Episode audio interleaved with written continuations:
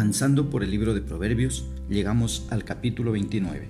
Leemos los versículos 1 y 2. En la traducción latinoamericana, la palabra del Señor dice, El hombre que se encapricha a pesar de las advertencias será derribado de un golpe y sin remedio.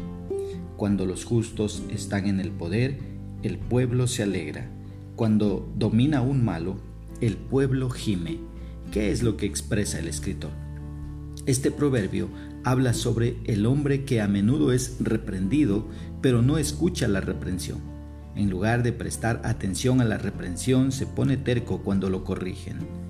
Este hombre obstinado y rebelde continúa en su desobediencia por un largo tiempo hasta que de repente es quebrantado y no habrá esperanza para él. Esto describe el tipo de persona que piensa poco sobre la paciencia misericordiosa de Dios y asume que el juicio nunca vendrá por su continuo rechazo al Salvador y por rechazar también a la sabiduría de Dios. Un día se acabará la oportunidad y el necio que rechaza las oportunidades que Dios le está dando hoy tendrá que lamentar su necedad. En el versículo 2 vemos una vez más que es beneficioso para una comunidad o nación cuando los justos tienen la autoridad.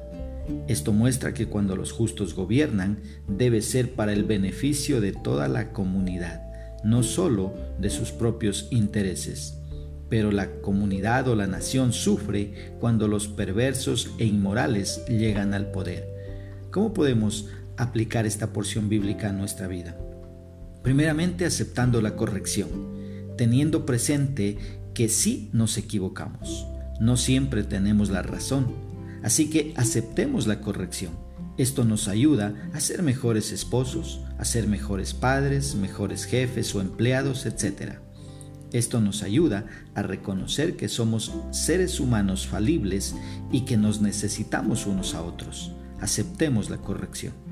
Una segunda aplicación guiemos con justicia y nunca buscando solo nuestro propio bien.